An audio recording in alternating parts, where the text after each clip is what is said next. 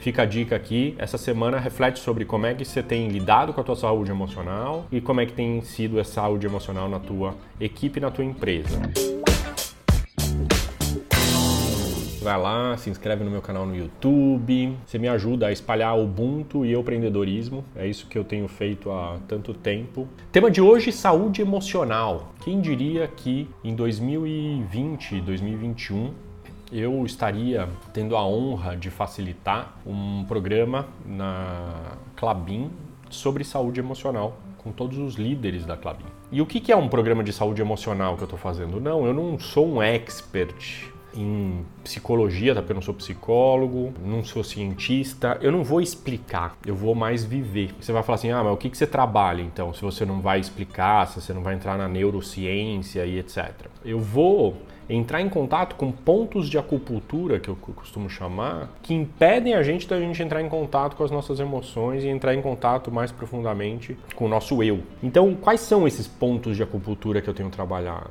Primeiro ponto de acupuntura que eu tenho trabalhado, aumento da consciência, do awareness, aumento da tua atenção para perceber coisas que de repente você não está percebendo. Segundo ponto de acupuntura forte que eu trabalho é vulnerabilidade. Vocês sabem o quão eu sou apaixonado por esse tema e esse foi um tema que me ajudou muito nesses 10 anos a cada vez mais estar tá numa visão integrada, fluindo. Outro tema que eu trabalho bastante escuta.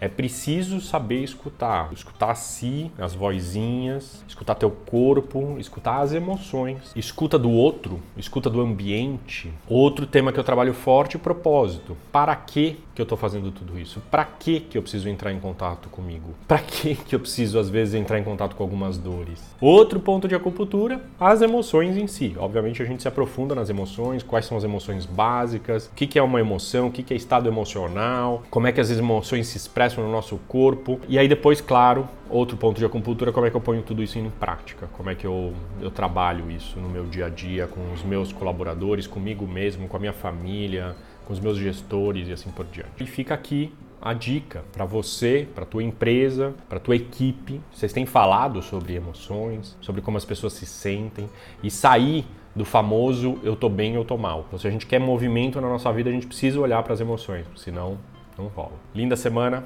obrigado. Ubuntu, eu sou porque você é e você é porque nós somos. Tchau!